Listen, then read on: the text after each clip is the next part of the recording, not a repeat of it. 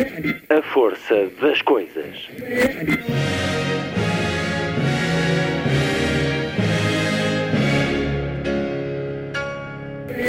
Welcome to the 109th last night of the proms.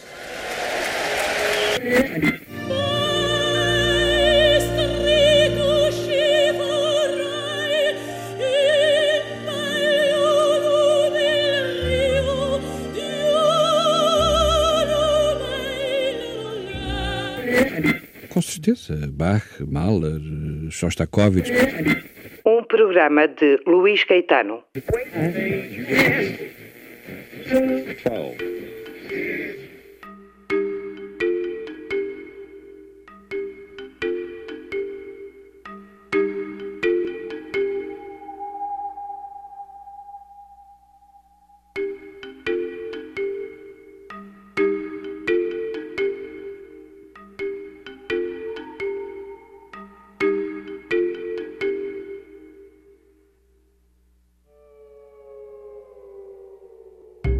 Atravessamos um momento grave de saúde pública em que foi necessário, de novo, restringirmos o movimento, num esforço coletivo pelo bem comum, um constrangimento pela defesa da vida. Se o movimento é sinónimo de vida, neste caso, o seu contrário ainda mais o é.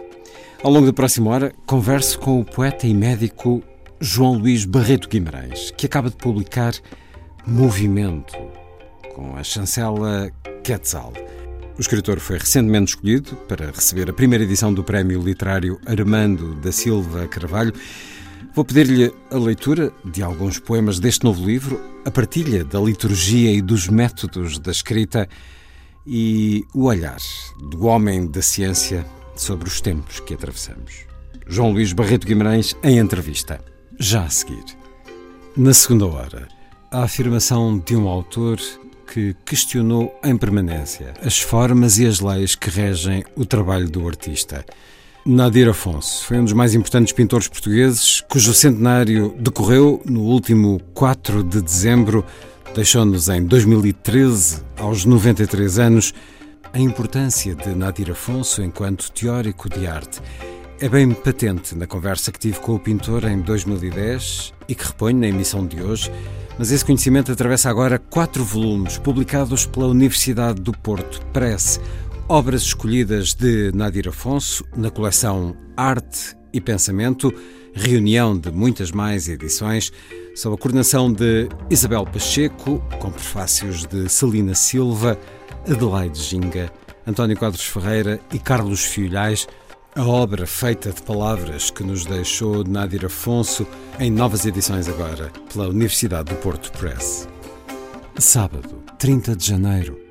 Muito boa tarde. Esta é a força das coisas.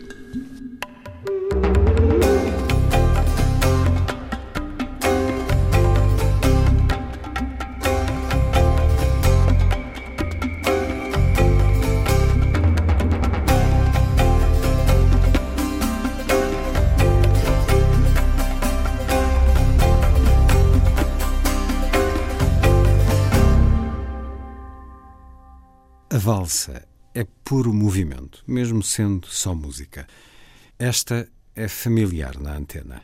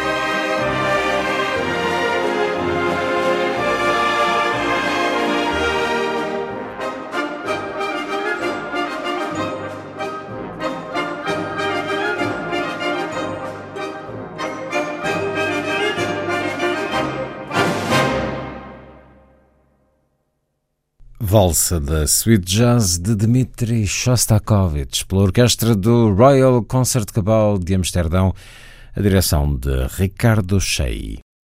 Em sentido decrescente, a Gabriel Borowski. A man should smell better than his country. Ilya Kaminsky.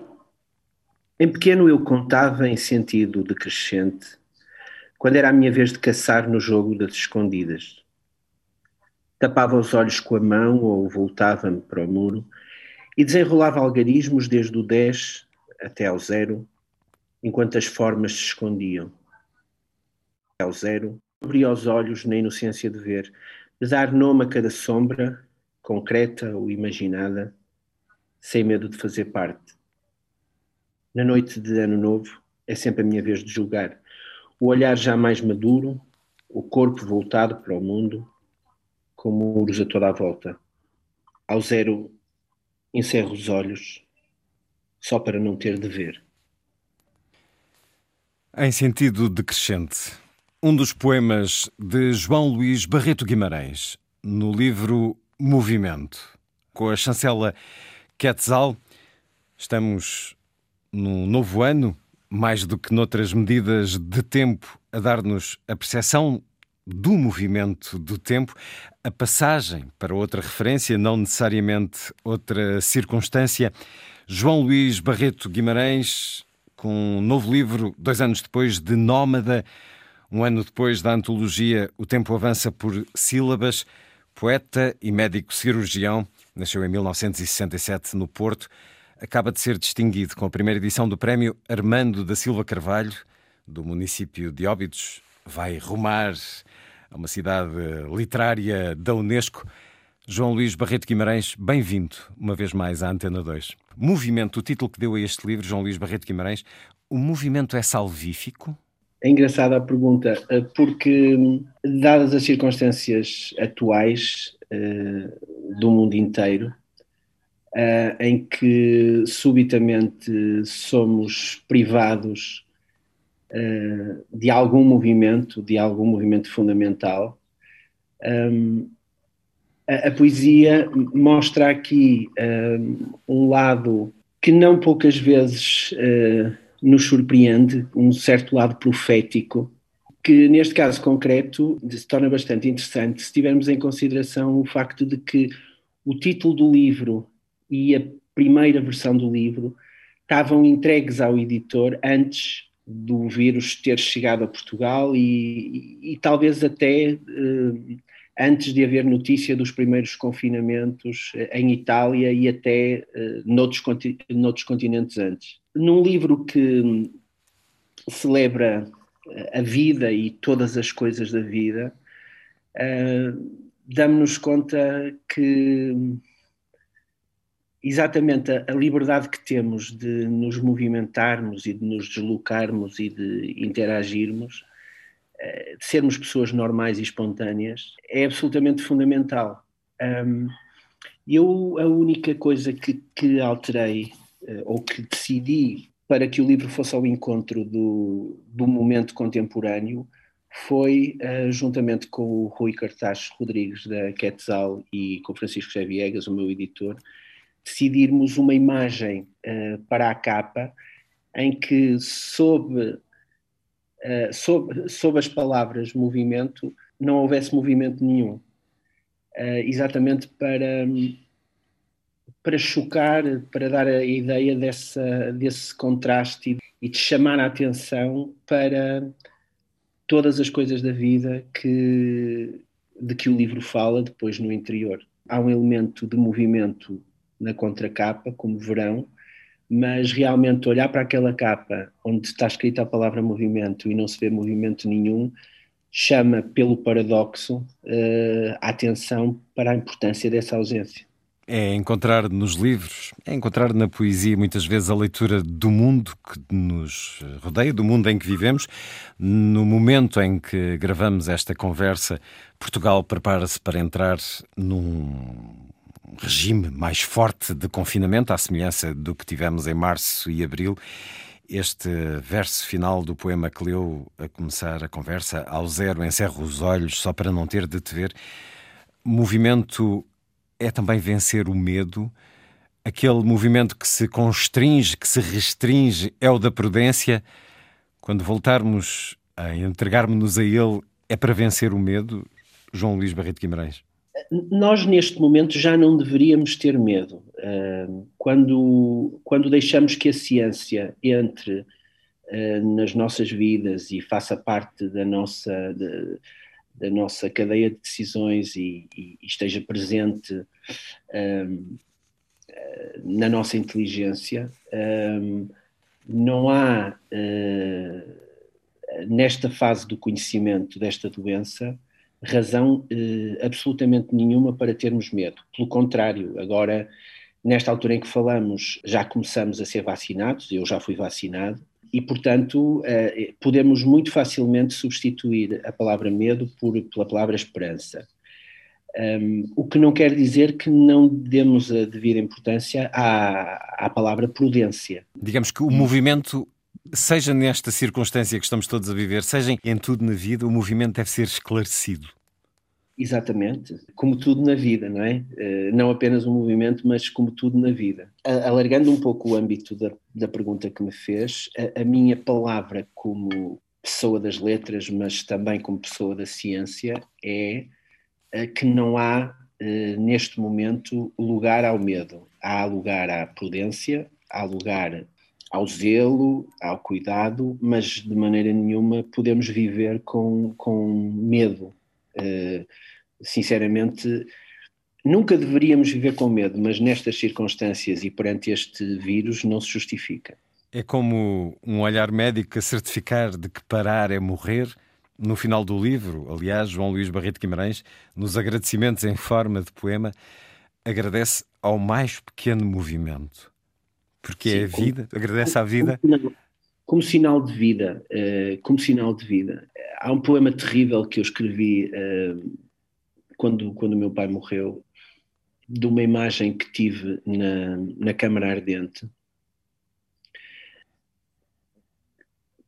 Muitas pessoas que, que já estiveram nessas circunstâncias já devem ter reparado que, apesar de haver da, da morte biológica, há sempre aquilo que acontece à barba de uma pessoa que, que morre. É terrível eh, no sentido de que quem olha fixamente para a cara de uma, de uma pessoa que morre uh, fica com, uh, com a sensação que há qualquer coisa ainda que vive, porque a barba cresce ainda por mais algumas horas. E esse contraste de nós estarmos vivos e, pelo contrário, estarmos a olhar para um corpo que não tem vida, tentando negociar o mais pequeno movimento de uma pálpebra ou o mais pequeno movimento da ponta de um dedo, que no fundo é aquilo que fazem os familiares de um, de um doente perante, perante um, um familiar, um doente em coma, em que estão fixamente a olhar para aquela massa humana à espera do mais pequeno movimento que signifique a vida. É uma imagem muito forte. Por isso eu celebro o mais pequeno movimento como, como testemunho último de nós estarmos vivos. E depois o livro são, uh, como o Luís sabe, uh, 42 poemas em que espalhados no tempo e o tempo é uma e o tempo é uma é uma variável muito importante na, nos capítulos vamos dizer assim deste livro há o fluxo dos dias e o e o, e o, fluxo da tragédia e da comédia e, o, e, e, da alegria e da tristeza e da vitória e da derrota e todos os contrastes que se passam ao longo de uma semana e, e por maioria de razão ao longo de um mês, de um ano e de uma vida. Aliás, a epígrafe faz mesmo referência, em cada dia está uma vida inteira. Depois de ter refletido em livros anteriores sobre temas como a partida e o regresso, ou a importância das civilizações eh, mediterrânicas na construção desta Europa, ou a migração do, do pensamento pela Europa, eh, a migração nómada, continuei neste livro a, a refletir sobre uh, o indivíduo que é alvo de todo esse ciclo, esse caminho, esse fluxo, em que obviamente que, que, que vou refletindo sobre o país na Europa e o indivíduo no país e o indivíduo no mundo, não deixando nunca ter um olhar crítico sobre, sobre aquilo que me rodeia, nesta idade surpreendente e neste, neste momento em que me encontro, hum, tenho refletido sobre o estar vivo e o, e o, e o viver e o, e o poder usufruir e o poder interagir com, com, com as coisas, os espaços, os lugares, os outros. A maturidade acrescentou-lhe capacidade de, de deslumbre, João Luís Barreto Guimarães, ou como diz num poema, maravilhoso fascínio. Aliás, é um, é um, poema da página 15, um poema que gostei muito. Se não se importa, eh, peço-lhe que nos leia este, este poema em que contempla, porque o movimento também precisa da quietude para ganhar harmonia, para ganhar substância e força. Este poema é um poema que, interessante que eu escrevi a propósito de um, de um esqueleto que foi recolhido em, em Cabeço de Arruda, em Concheiros de Muge, e que está atualmente exposto no Museu Geológico de Lisboa. E é um, e é um, um esqueleto uh, de há, de há muitas dezenas de milhares de anos, uh, de um cão, um, e eu tento fixar neste poema o, o instante em que, obviamente através da imaginação, porque sabemos que, que, que não é um instante só, mas o, o instante um, do desenvolvimento, se é, se é possível imaginar esse momento em que um determinado lobo se transforma num cão doméstico, tentando que aquilo que nos falta da análise dos ossos e por maioria de razão, estendendo a outros âmbitos arqueológicos, das ruínas, seja complementado uh, pela, pela imaginação, porque exatamente viver é pensar o momento e imaginar o que falta, e este poema uh, tenta preencher em concreto, no contexto em que eu descrevi, esse, esse gap. Vamos a isso. O esqueleto de concheiros de Muge. Canis lupus familiares, cabeço de arruda, Museu Geológico de Lisboa. A gaveta do museu ordena os ossos anónimos do esqueleto de Muge. Para eles a nossa atenção. É mais o que não sabemos do que o pouco que sabemos. E o que dizem esses ossos? A última vez em que faminto passou o inverno na serra? A primeira em que ferido se acercou da fogueira? A primeira vez que ladrou no imo da alcateia? A última em que uivou ao aceitar um afago? maravilhoso fascínio pedir tudo a um só instante. Uma vez mais, esses ossos obrigam a imaginar. A manhã em que os levou à caça de javali, a tarde em que rogou que não lhe chamássemos lobo. Há uma imagem destes ossos na internet, pesquisando a partir do título, uh, ou do cão com cheiros de musgo, Museu Geológico. É um poema que tem essa referência, maravilhoso fascínio, esse deslumbre ou essa capacidade de que nos estava a falar de que a idade acrescenta, sublinha, do olhar mais demorado, a maturidade acrescenta-lhe capacidade de deslumbre, João Luís Barreto Guimarães. Interpretação, eh, tolerância. Eu acho que o deslumbre eh, a ser conservado ao longo da vida é ainda uma característica hum, da infância. Tomáramos nós que com 60 e 70 e 80 anos as coisas e nós próprios tivessem ainda capacidade de, de nos deslumbrar como um olhar inocente ou um olhar primeiro. Até agora, no seu caso, tudo bem? A capacidade mantém-se? E eu, eu, pretendo, eu pretendo tentar conservá-la. o, que, o, que, o, que, o que julgo que a idade nos, de certa forma, também nos traz é uma certa tolerância uh, primeiro rouba-nos um pouco, eh, à medida que, que, que, se vão acumulando conseguimentos, rouba-nos um pouco a, a, pressa. Ou seja, um, um, há, há, claramente um convite, ainda que exista inquietação, como, como diz o penúltimo eh, poema do livro, há claramente uma, um convite a desacelerar. Até porque o próprio corpo não acompanha a mente como, como acompanha aos 20 anos e como acompanha aos 30 anos.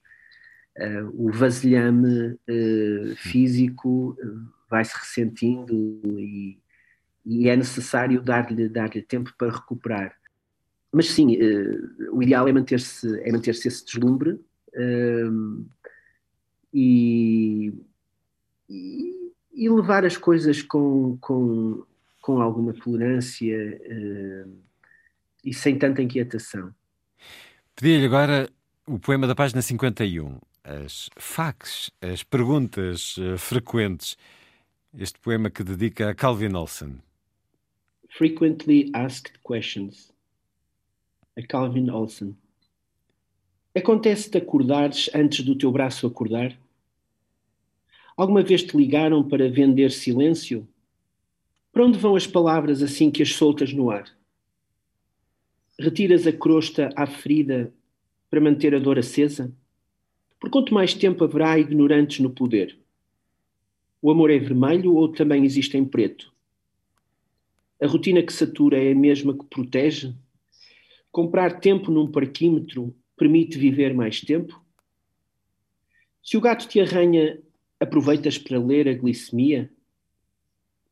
Ao terminares a viagem, há uma placa com o teu nome? Se Deus fosse mulher, teria descansado ao domingo? Pensa bem. Se Deus fosse uma mulher, teria descansado ao domingo? E a verdade é que fiquei a pensar nesta sua questão, que nos leva também para esta notação temporal que começou a nossa conversa no poema inicial e na circunstância em que conversamos a passagem do ano, esse momento porque tanto suspirámos em 2020, numa crença quase mágica de que isso significaria o princípio do fim da pandemia. Mas este é um livro harmonizado, dividido nos seus 42 poemas, pelos sete dias da semana, mas os dias da semana com que a antiguidade clássica os identificava, a partir dos sete astros visíveis no céu, e por isso aqui temos os capítulos dia de Saturno, dia do Sol, da Lua, de Marte, Mercúrio, Júpiter e Vênus. A raiz dos dias da semana, uh, assim é, em muitos países do mundo, esta divisão temporal, não no nosso, que os numeramos. Porquê é que o fez assim? Porquê é que nos dá o livro com esta divisão, João Luís Barreto Guimarães? Olha, eu, eu, para responder essa pergunta tenho que, que, que, que nos contar uma história. Um como, duas histórias, na realidade. A primeira é como é o meu processo de construção de um livro. Um, uh, eh, e a segunda tem a ver com uma visita em particular que fiz uh, à, à Sé Catedral de Braga. E então, um, eu normalmente, durante um período de dois anos, um ano e meio, vou escrevendo vou escrevendo os meus poemas à medida que vou vivendo, que me vou movimentando, uh, e há um momento, sempre, o processo é sempre, é, é, muito semelhante, há um momento em que tenho 20, 25 poemas, tento pensar no mínimo denominador comum entre aqueles poemas e, e agrupá-los sobre, sobre, um, sobre um título, sobre um tema que tem sempre a ver com o espírito do tempo. Neste caso em concreto, nessa viagem que fiz, nesse, nesse passeio que fiz a, a Braga, eh, ao visitar a Sé Catedral perante o altar de São, Mar, eh, São Martinho do Dume, relembrei, eu já sabia, mas relembrei o facto de que São Martinho foi quem, em Portugal, decidiu exatamente não chamar à segunda-feira o dia da lua, os espanhóis ainda chamam lunes, os franceses lundi, uhum. uh, e, e, chamar segunda-feira, depois terça-feira, quarta-feira e tal, por ali fora, uh, e achei um, ehm, interessante, pesqui pesquisei um pouco porque é que a sequência era aquela. Um, ehm, e, e, é muito interessante constatar que a segunda-feira, que, que, é dedicada à Lua, um, ehm, que os espanhóis chamam lunes, os franceses chamam lundi, é um dia, é um dia a lua, a lua está ligada ao simbolismo da, da melancolia e da, e da tristeza. Depois a terça-feira, martes, mardi, é Marte que é, que é já não a melancolia, mas a guerra, o impulso, as atitudes rápidas e, e determinadas. Depois a quarta-feira, um, mercredi, uh, ou miércoles, é, é, o deus Mercúrio, o deus da inteligência, portanto, já não da guerra, mas já da inteligência, da, da adaptação e da negociação. Depois, a, a quinta-feira, uh, Júpiter, um, já, já não essa negociação, mas a justiça e a expansão e a, e a oportunidade para algo que surge a seguir, é Júpiter, Jedi, Ruebes. Uh, depois, a sexta-feira, uh, Vênus, uh, Vendredi, uh, Viernes, a deusa da paixão e do amor. Depois, o sábado, a volta, volta a ser Saturno, que é o deus do tempo, da, da calma, da, do parar, da reflexão, que os ingleses, por exemplo, chamam Saturday, nós chamamos, nós chamamos sábado.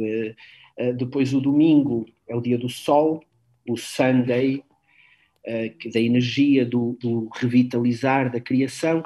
E, portanto, se nós sequenciarmos várias semanas e vários deuses destes seguidos, nós encontramos um ciclo de reflexão, calma, criação, tristeza, depois conflito, resolução, inteligência e quase uma ilha dos amores, a paixão e a. E a... Ou seja, há mais uma vez aqui uh, na, na, sabedoria secular e, e na inteligência popular, o nomear nesta sequência o, o, os deuses e os, e os astros demonstra pequenas situações de conflito e resolução ao longo de semanas consecutivas, que no fundo é o que é a nossa vida. E eu encaixei os poemas que tinha e, um, e alguns outros que depois, a certa altura, quando tenho 20, 25, começa a trabalhar para o título que, e, para o, e para, o, para o conceito que, que decidi dar ao livro, portanto é mais meio ano ou mais um ano naquilo.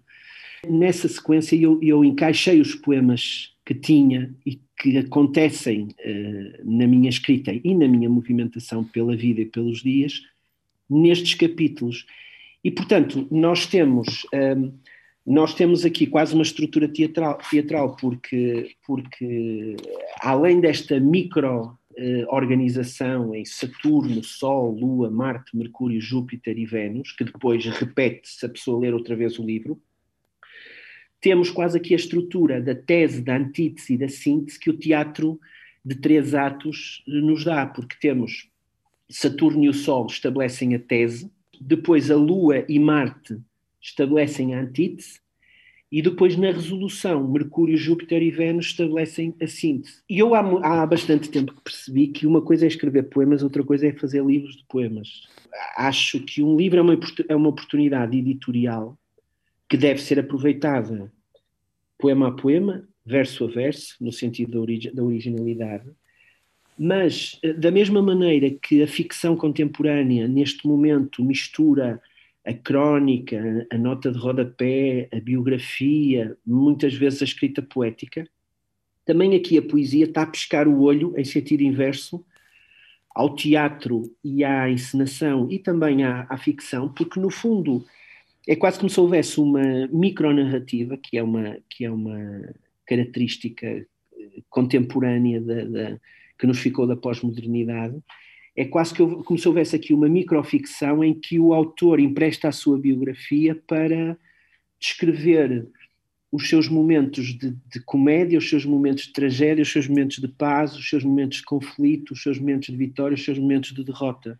E, portanto, mistura-se um pouco a persona do, do, poeta e do autor, dando razão ao facto de que o título movimento efetivamente é, é a vida, é a biografia, que é outra das características uh, contemporâneas.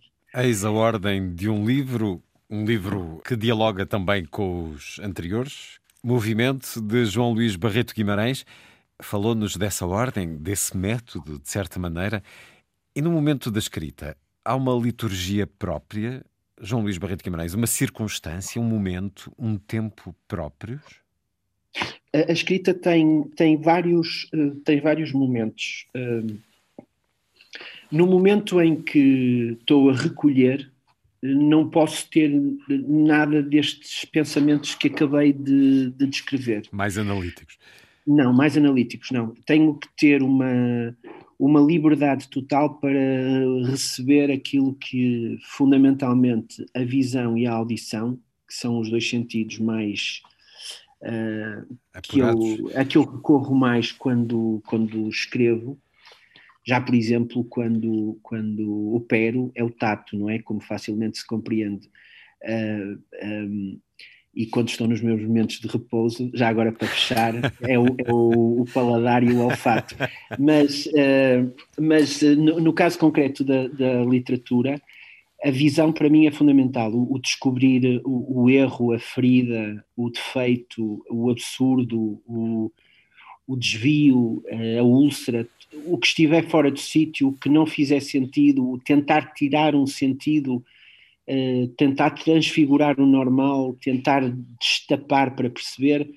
Esse, esse é um sentido fundamental para mim. A audição também, uh, porque me traz coisas uh, surpreendentes quando, quando converso com colegas, quando converso com a família e, por exemplo, quando estou a almoçar e ouço o que se diz nas outras mesas, um, isto se calhar é necessário explicar um bocadinho melhor. Eu, eu, na, eu, no hospital não almoço na parte dos colegas médicos, almoço na parte dos doentes, uh, porque, porque quero estar a trabalhar, mas não exatamente naquilo que estive a trabalhar durante a manhã e vou trabalhar durante a tarde. Eu quero trabalhar naquilo que. Quero ouvir que o é, mundo.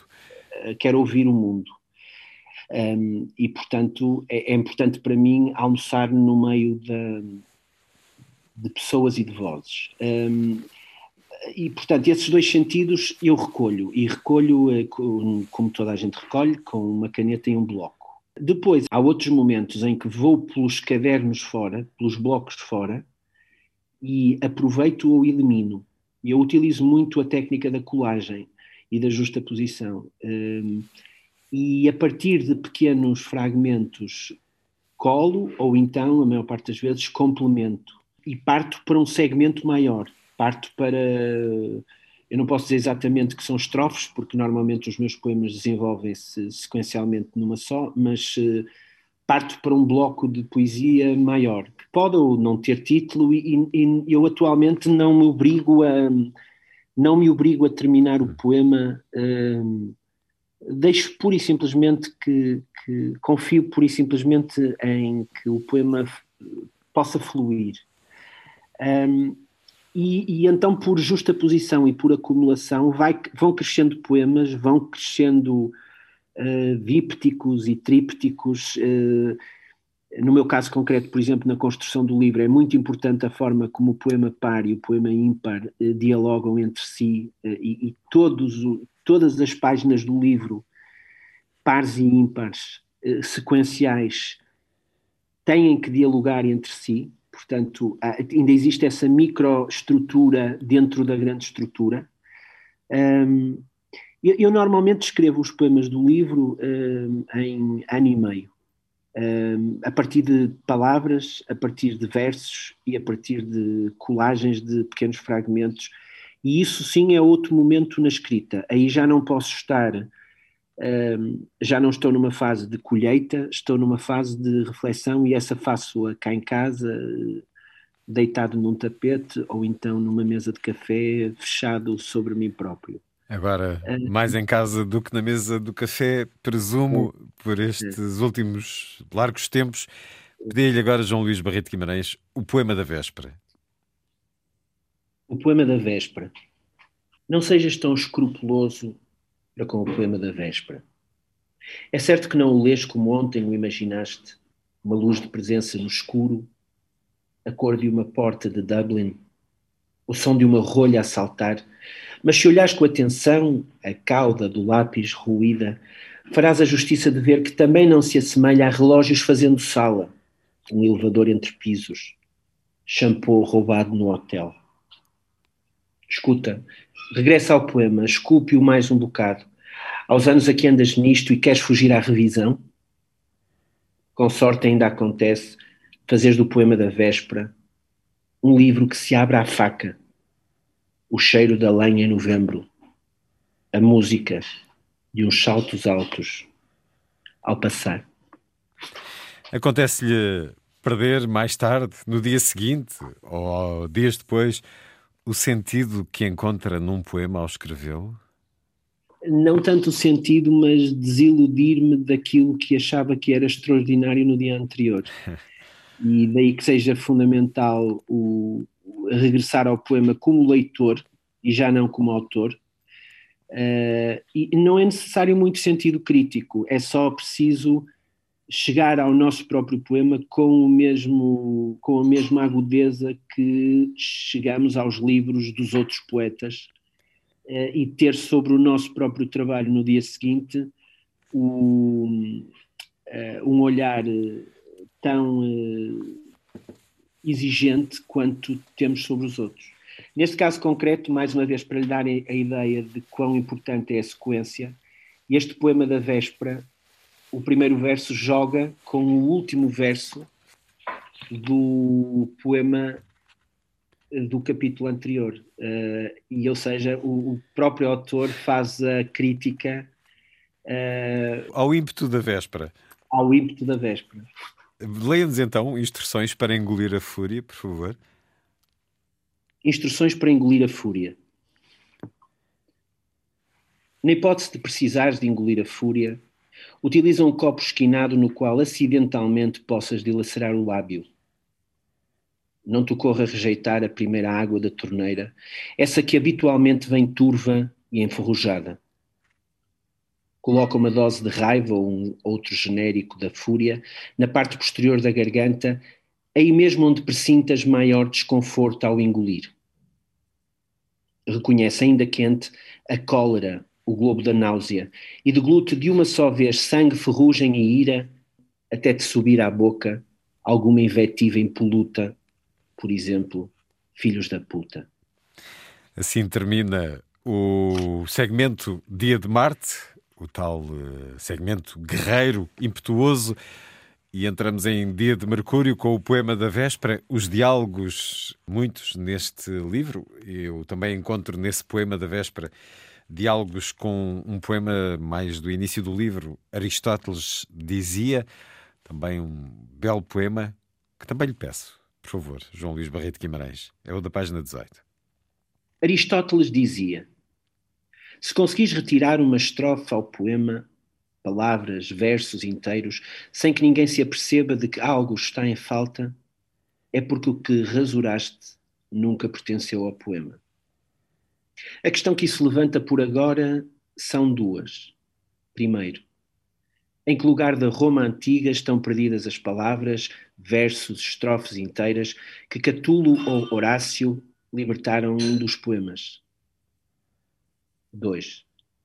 Poderá ser que esses versos, estrofes, palavras inteiras, lá na festa onde se encontram, alinhem mesmo que ao acaso admiráveis poemas? Mais um poema do livro Movimento, mais recente de João Luís Barreto Guimarães, a edição Quetzal. Uma conversa que estamos a ter através da plataforma Zoom, pela força das coisas, a força das circunstâncias, que certamente lhe limitaram muito as viagens ao longo do último ano e as viagens marcam a sua vida desde sempre, desde as primeiras feitas com os seus pais e irmãos até ao muito que viajou como poeta e médico. Ora, no último ano elas foram certamente escassas. Fazem-lhe falta para a escrita? Faz-lhe falta esse movimento, João Luís Barreto Guimarães? No livro há muito reflexo de viagens já feitas. De que forma esta ausência se pode refletir na sua escrita?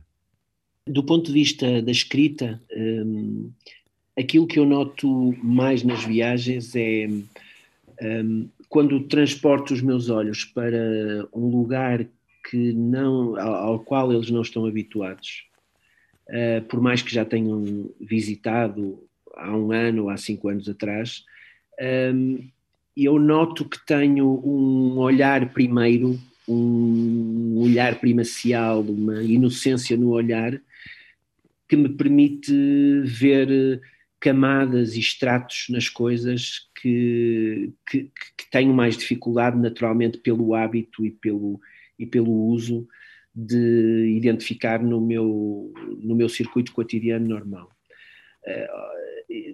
Diria que do ponto de vista da, da escrita é, é aquilo que eu mais aprecio na, na viagem, a descoberta, o conhecimento, o conceito nómada, o viver em quartos de hotel que não são a minha habitação habitual, o, o, o saltar de um lugar para a mudança, a mudança e no fundo o movimento também.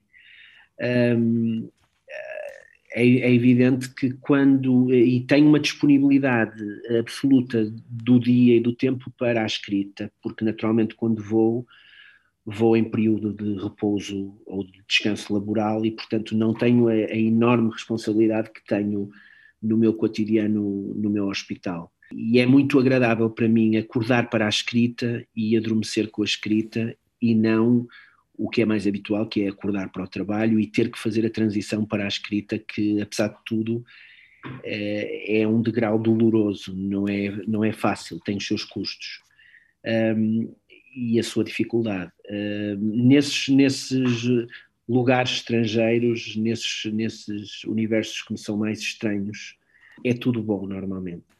Peço-lhe agora o encontro com um velho conhecido da página 41, poema À Mesa do Sr. Lopes. À mesa do Sr. Lopes conjuga-se o pretérito imperfeito e o futuro presente. Enganava, logrará. Destratava, calará. Coagia, vencerá. É a gramática do poder no mercado da patranha, o túnel do arranjinho, o alçapão da mentira, a catequese do favor. À mesa do Sr. Lopes serve-se o nepotismo, o adormecimento moral. Cabe-te a ti decidir se puxas de uma cadeira ou confraternizas com a fome. Quem é o Sr. Lopes, João Luís Barreto Guimarães? o Luís, o Luís conhece-o. Todos nós temos Todos o nosso Sr. Lopes. O Sr. Lopes, uh, o Sr. Lopes é o Sr. Silva, é o, é o Sr. Costa, é, é, o Sr. Santos. Uh, é o pior de nós. Estou convencido que os sabem quem é. Às vezes é uma senhora, não é necessariamente sempre um senhor, mas uh, é aquele indivíduo que utiliza o pequeno poder uh, a seu favor, que é capaz de, de, condicionar a felicidade e a infelicidade de cada um de nós no nosso cotidiano, laboral e não laboral, um, e, e, que insiste e que insistentemente uh, tem esse poder sobre o nosso sorriso e sobre a nossa felicidade às vezes é, é, é, o doutor Lopes, não é apenas um senhor. Às vezes, eh, às vezes anda no, no, no, grande poder e não no pequeno poder. Mas eh, eh, não passa daquele, daquele indivíduo que entre nós assume essa máscara. Vamos agora pedir-lhe o poema da página 65 que terá acrescentado para marcar também o tempo que estamos a viver mais uma vez joga com o último poema do capítulo anterior, partilha com esse poema anterior alguns dos seus versos e demonstra um pouco aquele processo de escrita que, de que eu lhe falava há bocado. É evidente que depois de ter eh, palavras colecionadas, versos colecionados e, e ideias na cabeça, há um dia e há um momento em que me sento para escrever o poema e exatamente o que estes dois poemas pretendem mostrar é que dependendo do dia em que me sento e que escrevo o poema, assim o poema que surge pode ser um poema diferente. O ato da escrita em si é condicionada pela, pela circunstância do tempo, se, foi, se é escrito numa quinta-feira, se é escrito numa sexta-feira, se é escrito num sábado, e se é escrito em casa, se é escrito no café, depois de um momento bom, depois de um momento mau. E estes dois poemas que partilham versos, que são os versos que, que funcionando como refrão de um poema para o outro, são aqueles que estão uh, na cabeça do, do poeta naquele momento criativo, naquela semana criativa, ganham uma expressão definitiva, preto no branco, no papel, conforme é todas essas circunstâncias. Portanto, o poema não é, obviamente, apenas aquilo que, que entra no poeta através da visão e da audição, etc., e que, e que fica a banhar uh, as suas ideias até ser transformado uh, para o papel, é também o momento e a circunstância em que, em que ele é escrito. E, portanto, estes dois poemas jogam exatamente, estão em dias diferentes no livro e, como fazem um díptico entre si, mostram exatamente esse momento do processo criativo. Mas surgiram já uh, no início da pandemia? Olha, uh, o primeiro verso, lentamente a cidade aceita a escuridão, uh, lentamente a cidade aceita a escuridão, que, com, com o qual cada um começa, surgiram-me. Esse, esse, esse verso surgiu-me em Barcelona. E depois é uma batalha perdida, a da luz contra o negrume, ou é uma guerra perdida, a da luz contra a penumbra. Foi, um, foi uma ideia e uma imagem que me surgiu eh, também nesse quarto de hotel em Barcelona. E eu andava com esses dois versos na cabeça e tinha que escrever um poema que mostrasse que a, que, a, que, a, que a escuridão vence a luz ao cair do dia, ao cair da tarde, ao chegar à noite. E, e, iria escrever este poema. E em dois momentos diferentes, que não foram em Barcelona, um, um em Leite da Palmeira e outro em Vila Nova de Gaia, em dois dias diferentes, a partir dos, do, de dois versos que, não sendo exatamente iguais, são muito semelhantes e que me surgiram várias semanas, vários meses atrás, eh, nesse outro contexto, cresceram daí dois poemas. O segundo já foi escrito, uh, já foi escrito uh, depois do confinamento e o primeiro antes do confinamento. E daí que eles a certa altura façam referência exatamente ao o primeiro ao mês de fevereiro e de março e o segundo ao mês de abril e de maio. Eu muitas vezes ando com uma ideia eh, na cabeça e espero de alguma maneira um contexto ideal uh, espaço-temporal para o pôr no papel, porque depois dele estar no papel, o poema é aquele. Uh, poderão mudar algumas palavras, poderá fazer-se algum acerto nos cortes dos versos, nos enjambemãs, nas cesuras, etc. Mas aquilo que nasce naquele momento é aquele. Uh, e, portanto, eu agora dou tanta importância à ideia inicial que espero o momento ideal para o escrever para que essa ideia chegue a bom porto. Eu sei que isto são aspectos muito técnicos, mas para é mim o, são muito importantes. É o poema em construção e agradeço essa sua partilha. Misonja. Lentamente a cidade aceita a escuridão. É uma guerra perdida da luz contra a penumbra. Conversamos na cozinha, depois de outro dia em casa. Agora é contra mim próprio. Já não é contra ninguém. E hoje não me dói nada. Mantenho uma distância segura do que chamam realidade. Sigo-te como um pedinte, atrás de uma ternura rápida. O mosaico da cozinha era em xadrez preto e branco. Movias-te na diagonal, como só via em rainhas. Cada um de nós começou com uma vitória sobre o nada. Somos como um par de fósforos que se deitam lado a lado. Nenhum dos dois se consome sem que o outro se consuma. Lá embaixo, num autocarro, os rostos passam tapados. Aqui um, aqui não. Aqui um, aqui não. Aqui um, aqui não. E conto-te histórias antigas, por exemplo, a do rapaz que via passar raparigas e perguntava a cada uma se queria o seu apelido. Abril foi de dias lentos. A vida regressou em maio não sei que fase da lua à noite pendurou lá fora, mas se depender só de nós, pode ser quarto crescente.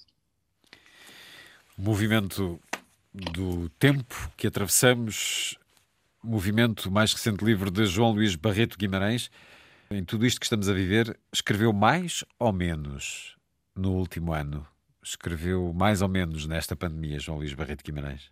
Desde que começou a pandemia, até por, por força do trabalho que aumentou muito no hospital, um, não tenho, não tenho escrito muitos poemas uh, completos. Tenho utilizado aquele sistema um, que falei de, de recolha de versos, recolha de, recolha de, de versos e de estrofes, por assim dizer, mas não, não tenho tido pressa, até porque normalmente no primeiro ano em que edito um livro uh, preciso, preciso de viver agora, preciso de, de refletir qual vai ser o caminho. Talvez agora em, do, em 2021 comece a, a, terminar novos poemas e lá para 2022 uh, eh, pegar nos tais primeiros 25 e ver onde é que aquele livro me vai levar e, e, portanto, o, o, processo tem esta lentidão e tem esta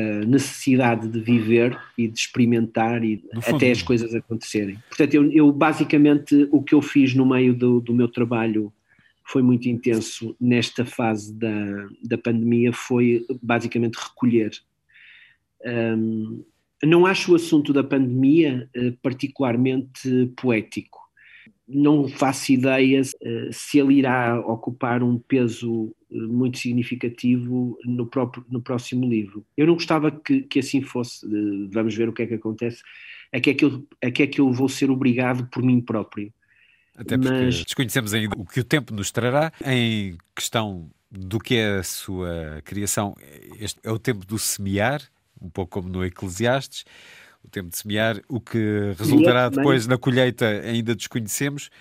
A doença e o medo dela, e neste momento estamos a atravessar um, um, novo espanto, um novo receio com estes números altíssimos de 10 mil casos por dia, a doença e o medo dela eh, tendem a tornar-nos mais humanistas e disponíveis ou mais amargos e fechados no seu olhar? Mais negativos do que positivos, acho eu. Uh, o que é característico em alturas de sobrevivência. Um, não noto, não noto que haja um particular afluxo de sentimentos positivos, pelo contrário. Noto que há depressão, inquietação, ansiedade, uh, encerramento, até porque isto tem características diferentes. Normalmente uh, falamos de outro tipo de doenças que não carecem que as pessoas se fechem, se isolem, e esta doença em particular tem essa característica adicional, que ela exige esse fechamento, esse isolamento, muitas vezes com meramente com o núcleo ultrafamiliar, um, de maneira que nada disso convida à expansão centrífuga, é, tudo isso é centrípeto e, e contrátil e, e castrador, de maneira que os sentimentos da população uh, em geral, não estamos a falar em particular daquelas pessoas que fazem da sua profissão ou, ou da sua, do, do seu voluntarismo um, eh, um, ato de oferta não é? e de partilha, mas uh, falando da sociedade em geral, acho que isto vai nos levar. Eh, nós já nem reconhecemos as pessoas sob as máscaras, não sabemos quem nos cumprimenta ao longe, eh, não sabemos quem está para lá daquela, daquela barreira. e tudo isto, é, tudo isto é um mundo novo e uma maneira nova de estar na sociedade, e, e percebe-se que cada vez que as pessoas arriscam e quebram um pouco isto e se juntam uh, em núcleos familiares ou de amigos, lá vêm os números outra vez para cima, absolutamente quase, esperados. Quase como um castigo. Uh, quase quase como, como uma fatalidade e, portanto, eu estou convencido que este ano as coisas vão mudar, até pelo advento da, da vacina, que a ciência nos trouxe. É importante relembrar que foi a ciência que nos claro. trouxe. Um grande certificado da ciência como é algo em que devemos acreditar. É verdade, e, e, e acho que vêm, vêm aí tempos diferentes, mas uh, uh, a grande lição vai ser exatamente essa. E, e, e há sempre esperança, há sempre a esperança. Para um médico, isso deve ser facto absolutamente notório no cotidiano. A esperança, o seguir em frente, a necessidade de seguir em frente. por isso pela imprevisibilidade que o tempo acarreta, sempre, traz sempre. Pedi-lhe a terminar o poema da página 48, a discussão. Também com a ironia, que é uma marca que faz parte da sua poesia, João Luís Barreto Guimarães. A discussão. Preparar a discussão entre amantes desavindos requer, antes de mais, que se acertem detalhes. Um exemplo. Em que lugar encetar a discussão? Qual dos dois grita primeiro? Quem se exaltará depois? Por quanto tempo se fala e se se pode interromper? Se se fica pelo presente ou se se pode ir ao passado? Se se vai lavrar a ata? Se alguém pode assistir? Se cabe tudo numa hora ou se se deixa para depois? Acaso se não couber, por ser vasta a desavença, é essencial decidir aonde se vai jantar. Se se pede carne ou peixe. Se se pode dar a provar. Se se pede tinto ao copo ou uma de branco para dois. É imperioso saber, antes que tudo comece, em casa de qual dos dois prossegue a discussão. Quem tenta o primeiro beijo. Se se vai fazer amor onde se fará o amor e como se fará o amor. Se o lençol chega para ambos, se ela cai para o lado dele, se ela tinha os pés frios, se ele ressona e acordou, se é mesmo para discutir, ambos de cabeça perdida, é preciso perceber para início de conversa qual se irá levantar pelo frio da manhã para fazer café para dois.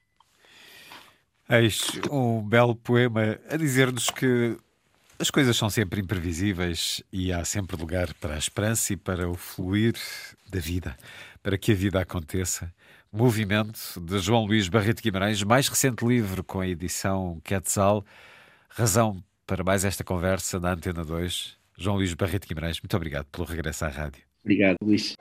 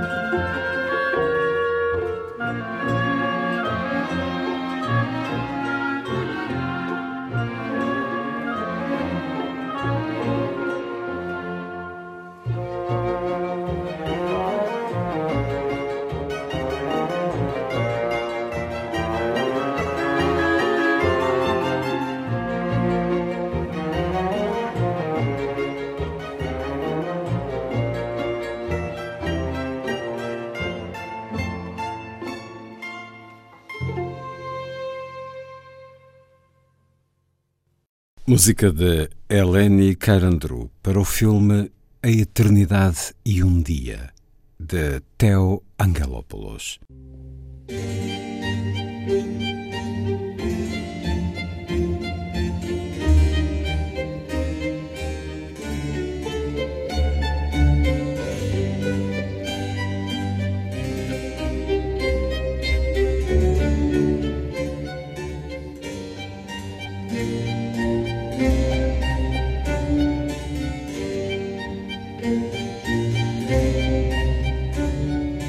A força das coisas.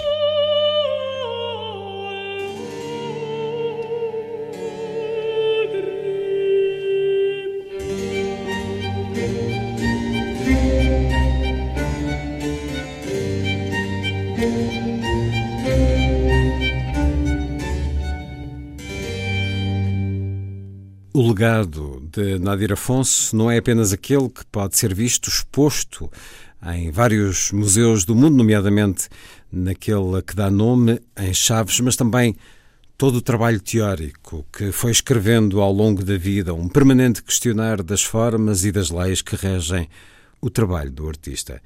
A Universidade do Porto Press acaba de publicar quatro volumes com as obras escolhidas de Nadir Afonso, a reunirem muito mais eh, livros publicados por eh, Nadir na coleção Arte e Pensamento, sob a coordenação de Isabel Pacheco, com prefácios de Celina Silva, Adelaide Ginga, António Quadros Ferreira e Carlos Fiolhais.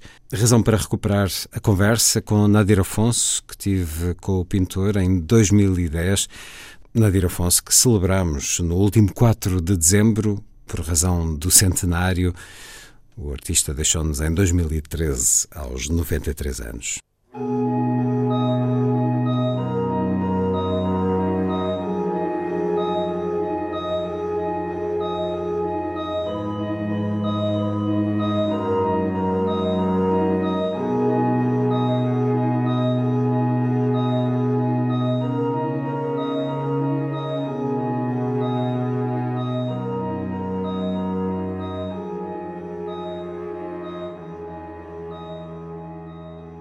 Este nome Nadir, de onde vem? Ora bem, meu pai era também poeta.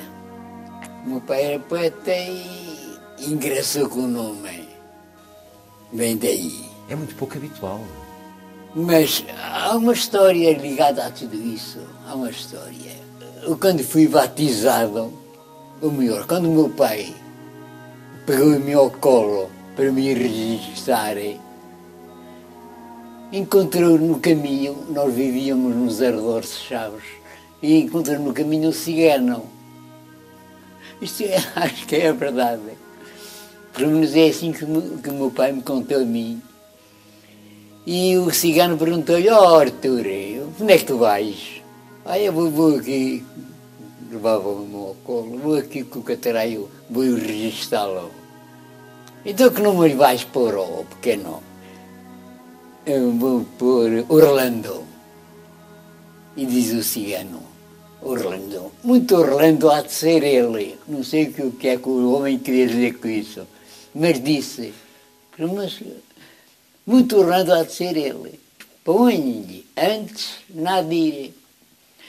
E o meu pai engraçou com o nome e, e fiquei Nadir, por sugestão do, do cigano. Isso, é a minha mãe e o meu pai que me contaram depois mais tarde. Olha, que tu és nadio porque um cigano que encontramos no, caminho é que, é que se lembrou de, desse nome. E está muito bem. Muitos encontros ao longo da vida lhe hão de ditar outros caminhos que não talvez aqueles que tivesse previsto. Já vamos voltar a esses encontros. Durante essa infância em Chaves, quando é que começou a pintar? Ouvi falar num círculo. É, é, é verdade, é. isso é verdade. Eu tinha uns 4 ou 5 anos e, e, e dada altura lembrei-me de pintar um círculo lá na, na parede da sala. Pintei um círculo porque eh, aquela, aquela perfeição impressionou-me. E a minha, a minha mãe zangou-se comigo, estás a sujar a parede. Então eu era capaz quem é que sujou a parede? E eu respondi, eu, é, eu seria capaz de fazer um círculo tão bem feitinho para me desculpar disso que não fui eu. Eu seria capaz de fazer um círculo tão bem feitinho. E a minha mãe, bem, realmente o Catarina não, não, não seria capaz de fazer este círculo. Diria que desculpei-me dessa maneira. Dizem também, conta. Da cena já não me lembro. Da cena já não me lembro. Lembro-me de, depois dos meus pais me, me, me contarem essas, essas peripécias. Para todos os efeitos, foi o seu primeiro contacto com a geometria. Foi, foi. Com as formas perfeitas, até por essa perfeição que dizia ser quase pouco natural para uma criança de 4 anos. O Nadir há de seguir pela vida e há de entrar em arquitetura por um outro desses encontros, tal como o do cigano, que lhe há de mudar um pouco o caminho, pelo menos durante uns anos? Também houve, houve um encontro imprevisto. Houve um encontro imprevisto e eu fui arquiteto também de uma maneira improvisada. Eu não era, eu quando peguei no, no meu requerimento e me dirigi à Escola de Belas Artes do Porto para me inscrever em pintura, eu vinha de Chaves e era a pintura que eu trazia na, no pensamento. E quando, não sei se o Luís conhece aquela entrada das Belas Artes do Porto, há, um hall, depois há umas escadinhas, depois há lá umas balustradas. E, um, e numa dessas balustradas estava um, um, um empregado lá da, das Belas Artes, um funcionário, estava a dormitar. Estava ali sentado e estava a dormitar encostado à balustrada.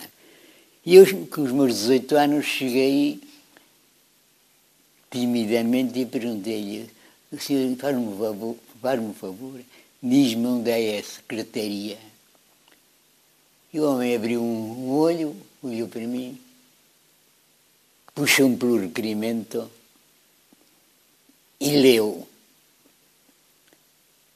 Então o senhor tem o curso dos liceus e vai se inscrever em pintura. Oh, homem, a pintura não alimenta o seu homem. Palavras do, do, do, do funcionário. Vá antes para a arquitetura.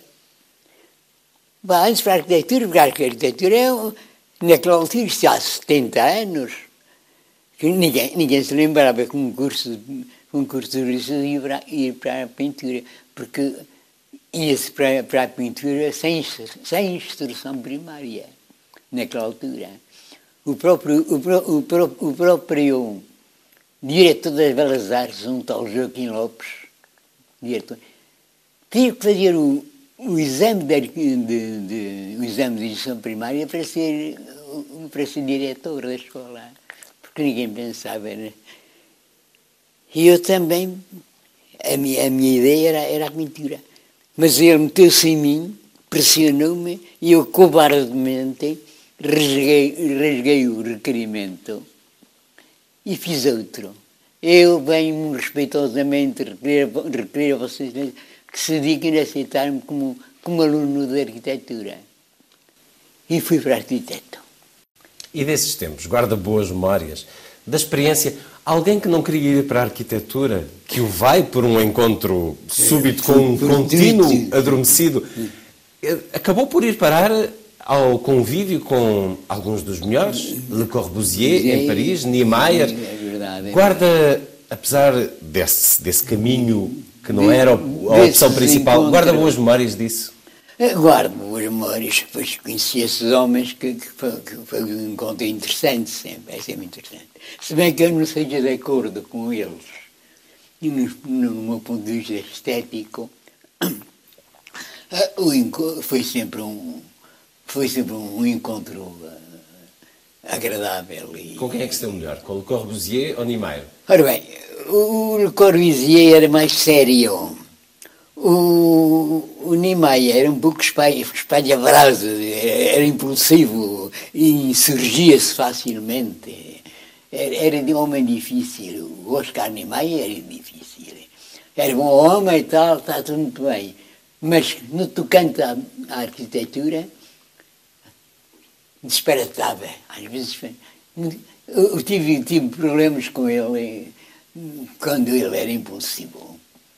Porque eu também seria, nessa altura, impulsivo. E houve, houve, houve fricções. Mas acabaram por, acabamos por, por ser amigos.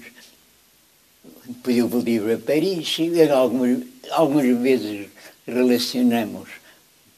Mantiveram-se em contacto? Tivemos, tivemos contato ainda há muito tempo. Escrevam-me para Paris e eu respondia-lhe mas, mas houve problemas. Com, com o Niemeyer eu tive problemas. E não se sentiu tentado a ficar em Paris? Queria ficar, mas eh, havia problemas de alojamento. Depois, já, depois eu, eh, havia a minha mulher francesa, depois eu tive uma filha. Eh, e depois já não sabia onde é que, onde é, onde é que ia como é que há um termo até, não, sei, não sabia onde é que ia pendurar o pote. Tive dificuldades, tive dificuldades. E, e senti a altura a necessidade de mudar para, para, para Portugal. Porque eu senti que a minha vida era difícil. A minha vida era difícil. E quando eu fui só, eu vivi em qualquer parte, naqueles hotéis, naqueles hotéis do, do bairro latino, muito frequentados por, por, por os argelinos e por aquela malta, os árabes. Eu era nesse ambiente que vivi.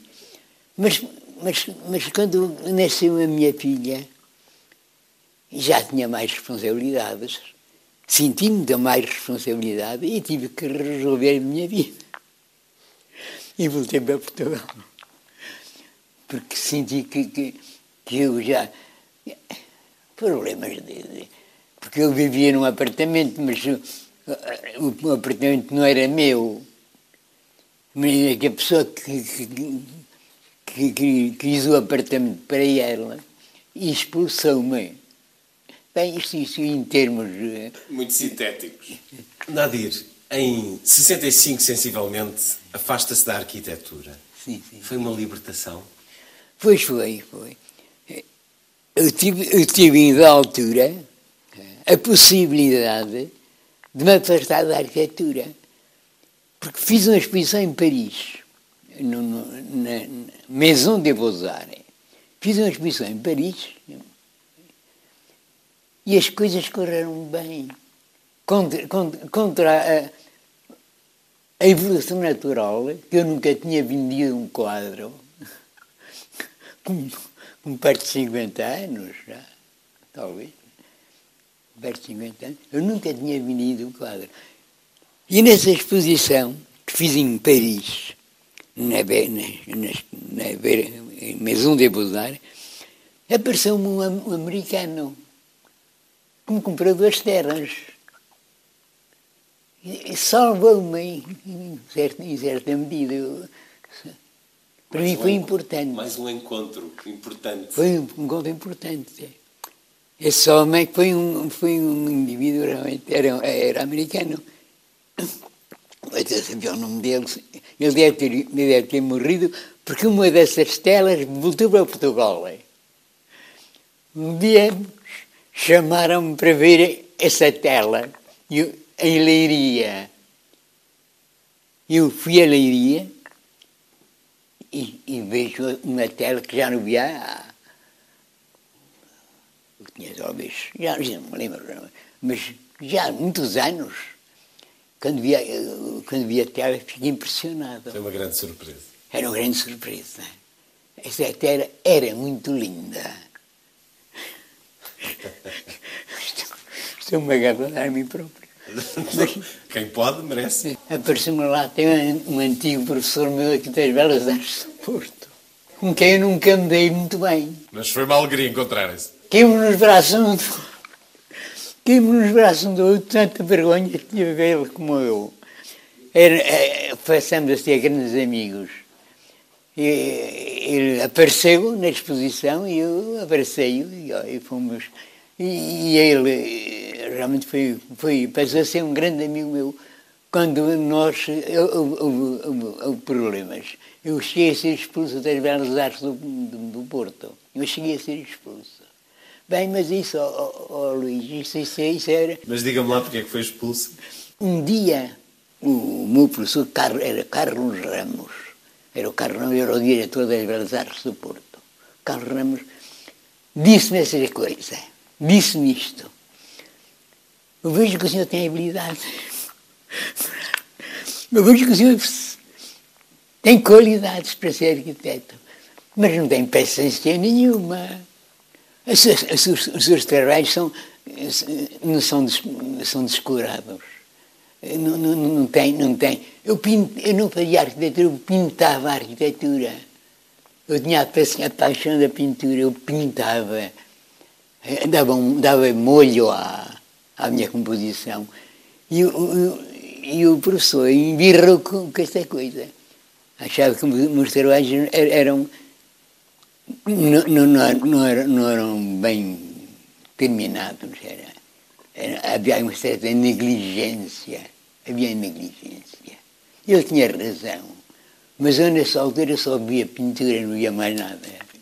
Eu sinto que o senhor tem dificuldade de material. Tem, tem, tem não, o, o, o, seu, o seu trabalho vê-se que, é, que tem, tem qualidades, mas é negligenciado. Eu vou-lhe oferecer um estirador. Eu vou-lhe oferecer um estirador. E eu, oh mestre, não, não preciso nada, eu, eu não preciso nada, não, obrigado, agradeço, mas não quero, não preciso de estirador. Eu não ligo em pronunciar aquilo que eu disse. Eu entro no meu quarto, na, na, na rua Barão de São Cosme, no Porto, entro no meu quarto e vejo lá um estirador. Ele tinha-me tinha mandado um estirador, mas uma coisa moderna, uma coisa uh, com roldanas, uma coisa que eu nunca tinha visto. Ninguém usava aquilo ainda. Mas era um, era um estirador realmente uh, fora de série. Um móvel grande. A verdade é esta, é que eu, o meu trabalho que fiz nesse período passou a ser exatamente igual aos períodos anteriores. Eu não fiz um estirador. Eu não sou um atirador. Eu achei que foi um gesto formidável. Mas eu não, eu não respondi, porque o meu trabalho continua a ser negligenciado. Era um trabalho. Era o pintor a fazer arquitetura. Era o pintor. E quando eu apresento o meu trabalho nesse período, eu chego às Belas Artes do Porto, estavam as notas na, estavam as notas no, óleo. Eu vou fora na, Adira, 11 valores. Baixa-me baixa a nota. Lá andava uns 14, uns 15, mas ele sentiu que, que foi injusto. Eu não melhorei, o meu trabalho não melhorou em nada. Ele pensou, vai, fez no estirador e ele vai ser muito mais exímio. E não, era a mesma coisa. Mas aquilo vai chamar nota. Eu tinha razão. A verdade é esta, que eu, nessa altura tinha, tinha os meus 20 anos, era espirra canavetes. E quando vejo a minha nota baixar, eu cometi a estupidez. Eu hoje só, só, só considero isso uma estupidez. Como é que uma pessoa muda? Fiquei tão incomodado quando vi que ele me baixou a nota e percebi, baixou a nota porque eu devia ter respondido. Ele esperava mais de si. Devolveu-lhe o estirador. Eu fiz, fiz, fiz essa imprudência, essa, e, essa, essa injustiça. Pegam no estirador, pegam, pediam uma, uma, uma funcionária que estava lá em casa, uma empregada, pega daí. E ambos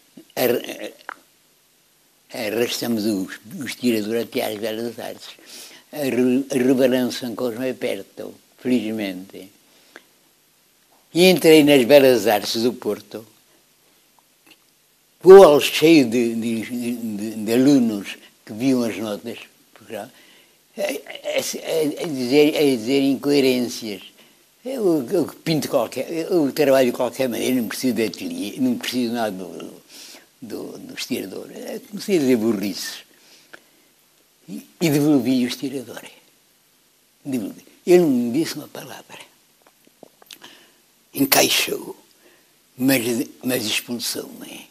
E arranjou um pretexto que não era não era Arranjou um pretexto que nada tinha a ver com, com, com.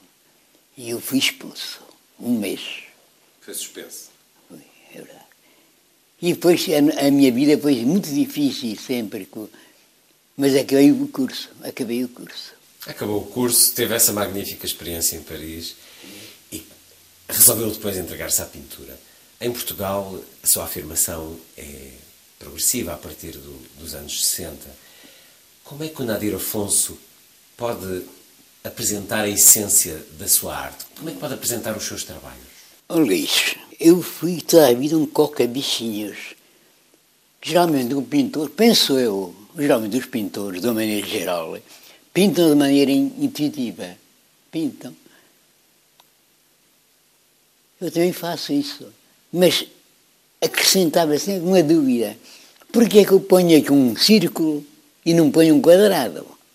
Era, eu interrogava-me. Eu queria saber a razão porque é que, porque é que estes impulsos são dirigidos à forma A e não são dirigidos à forma B. Eu tive a preocupação de compreender coisas que, que não vejo, não, não, não me parece ver nos outros pintores. Um pintor geralmente é intuitivo e pinta. E depois, se essa coisa lhe agrada, é o meu mundo interior que eu expresso na pintura, é o meu mundo interior. É é a linguagem da minha alma, é o espiritual. E como a minha, a minha, a minha tendência é materialista, eu nunca acreditei nisso. Nunca acreditei no espiritual, que, que o indivíduo acrescenta à obra, e é essa obra que, que, que gera a obra de arte. Eu tenho a impressão, e tive nessa, nessa altura já, que há qualquer coisa, qualquer lei, apanhada de maneira intuitiva e um, indivíduo exprime essa, essa qualidade. E essa lei vem da ora natureza, bem, da matemática? Ora bem, essa lei é, é, é uma, lei de fonte matemática. O que é que é intuitiva? E os estetas ainda não perceberam isso, Luís. Porque o indivíduo pode não ter consciência do que faz mas sente as leis. O artista pinta, emprega leis intuitivas. A obra de arte é regida por leis matemáticas, mas essa matemática não é racionalizável.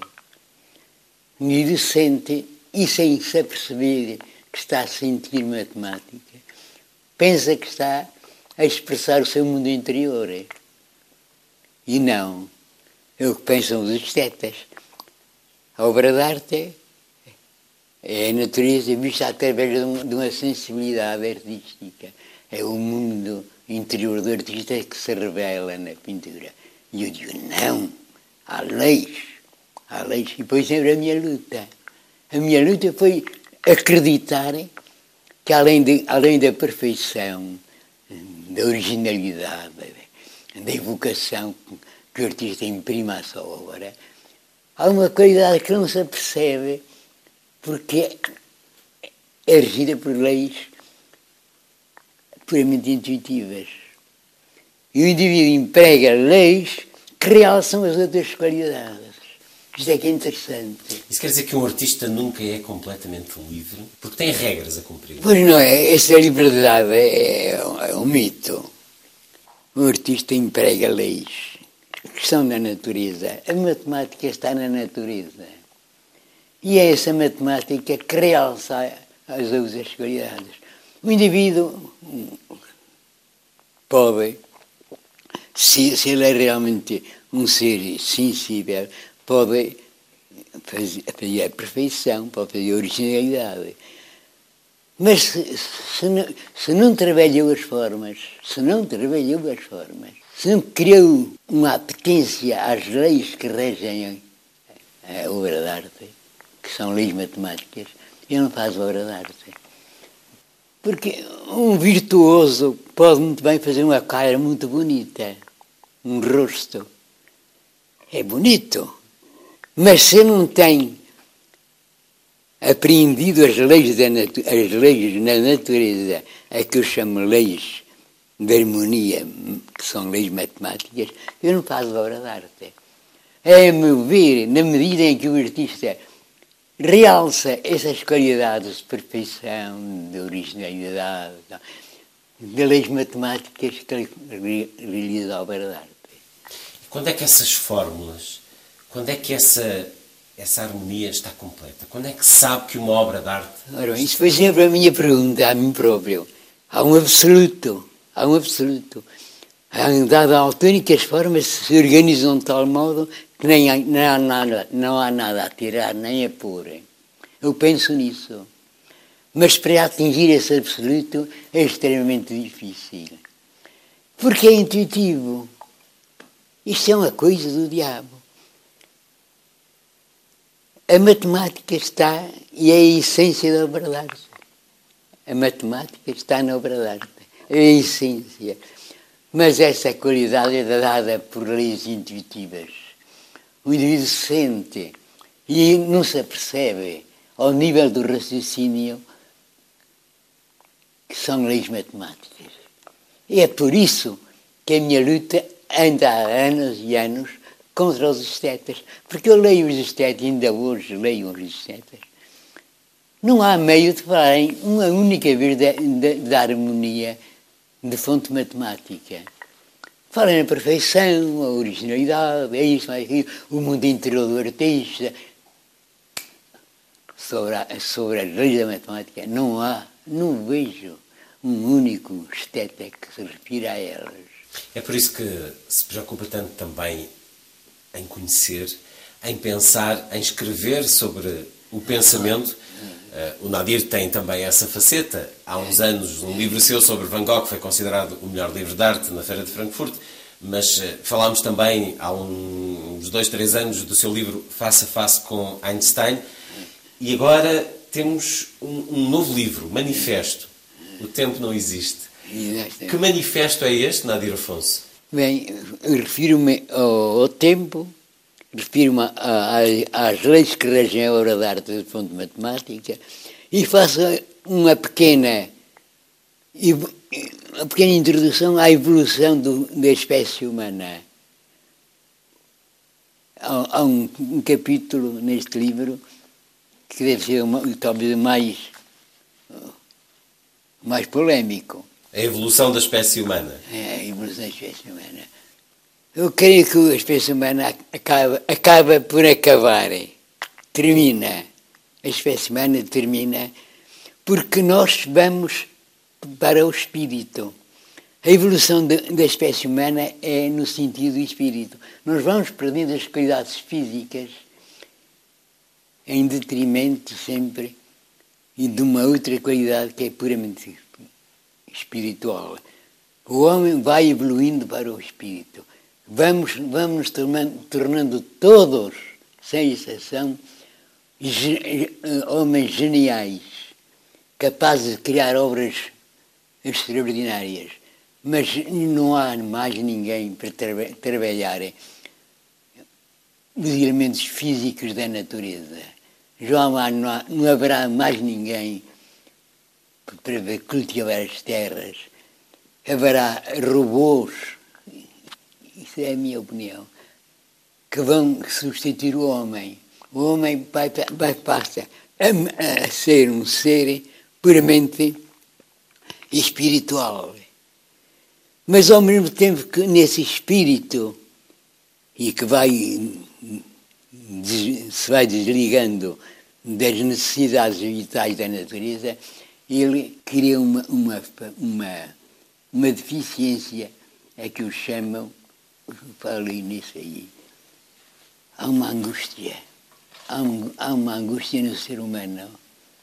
O ser humano, à, à medida que vai tornando um ser prodigioso, vai ser um homem que, que apreende leis, as leis da natureza apreende tudo, mas vai sendo pouco a pouco tocado pela angústia. E é essa angústia que, que elimina o homem.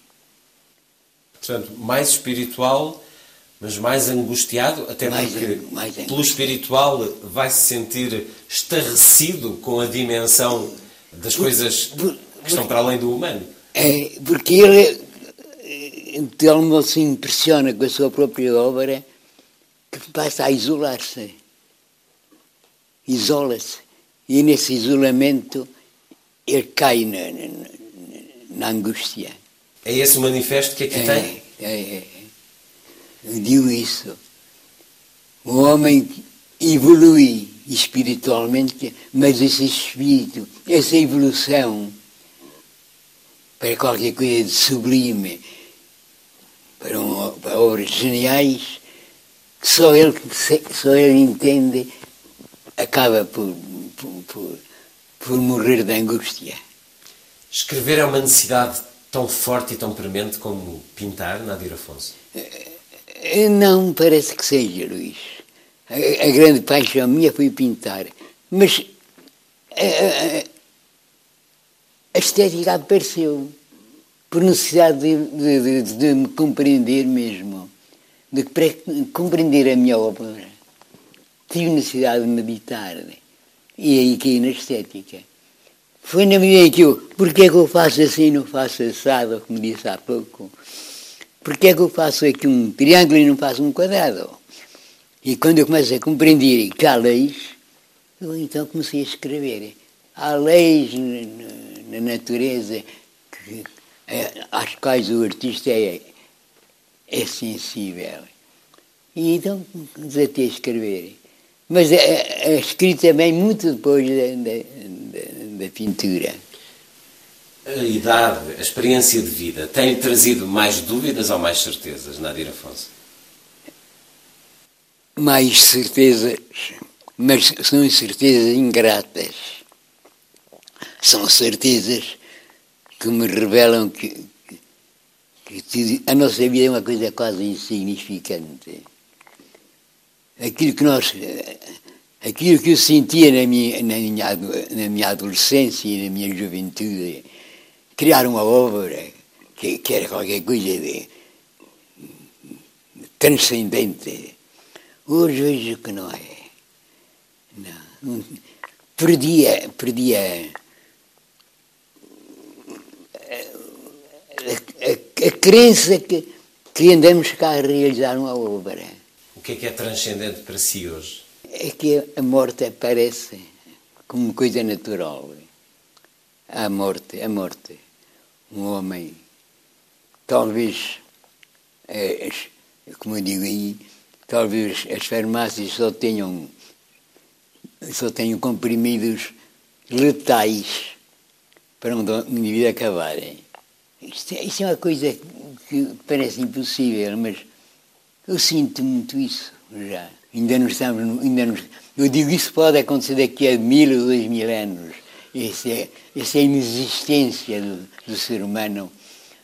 Pode ser que daqui a dois mil anos não haja cá mais seres humanos sobre a Terra. E só nesse momento da morte é que a tal imperfeição matemática ou das formas de uma obra de arte se completa? É só aí que o ciclo fica fechado? Sim. Porquê que o Nadir retoca tanto as suas obras?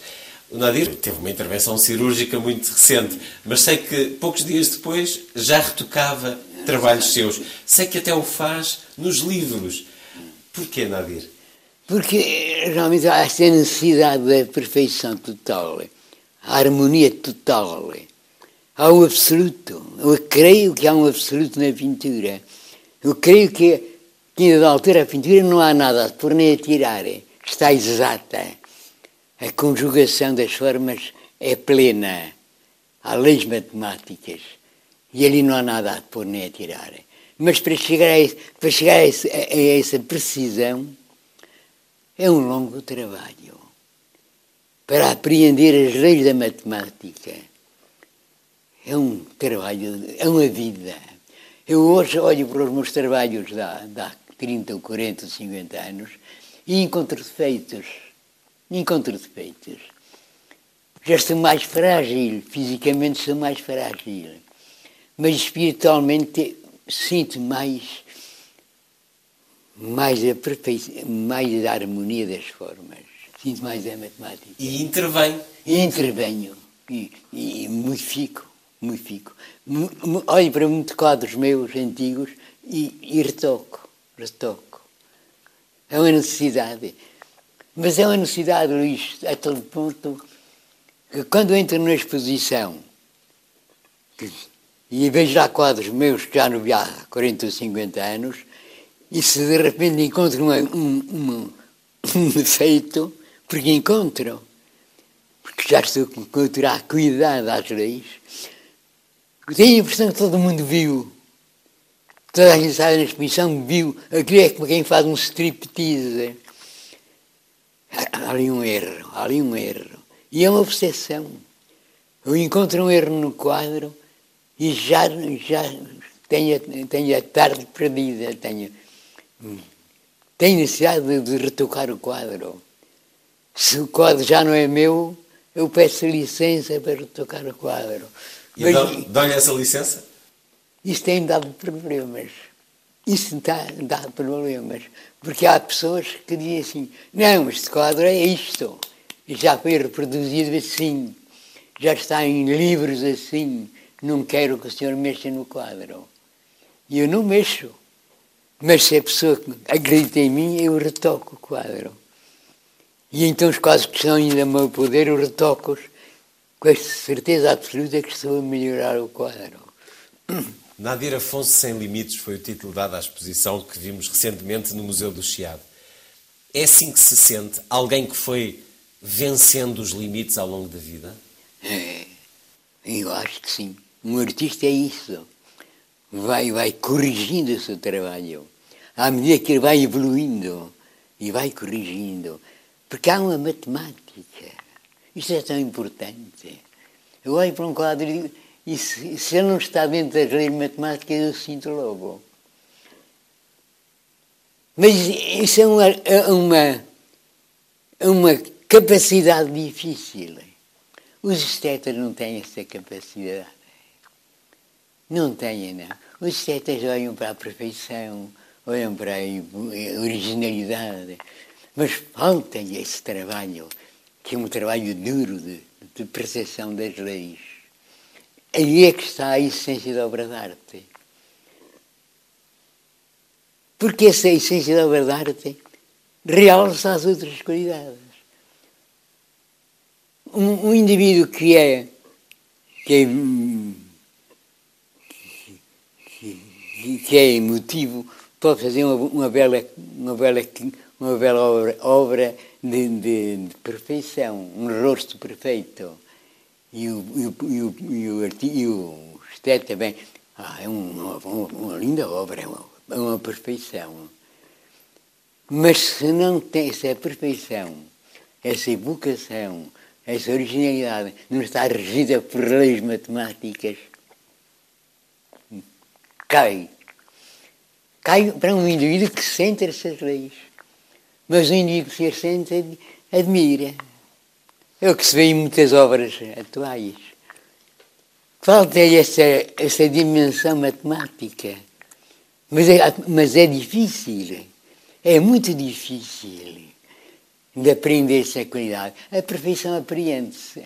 Nadir, tem sido um, um ano especial para si é o ano em que celebra 90 anos, neste, neste dia 4 de dezembro, mas uh, tem tido várias exposições, várias homenagens, a preparação do Centro Cultural em Chaves, mas também em Boticas. Como é que tem vivido tudo isto? Eu acho que está muito bem, está, acho que está correto, está correto. Mas eh, insisto nisto, Luís. Eu acho que tudo isto é, é recompensado por uma angústia, uma angústia que, que elimina muito tudo isso. A verdade é essa. De tanto pensar na, na arte, descobri essas coisas. Descobri, não. É a lei natural.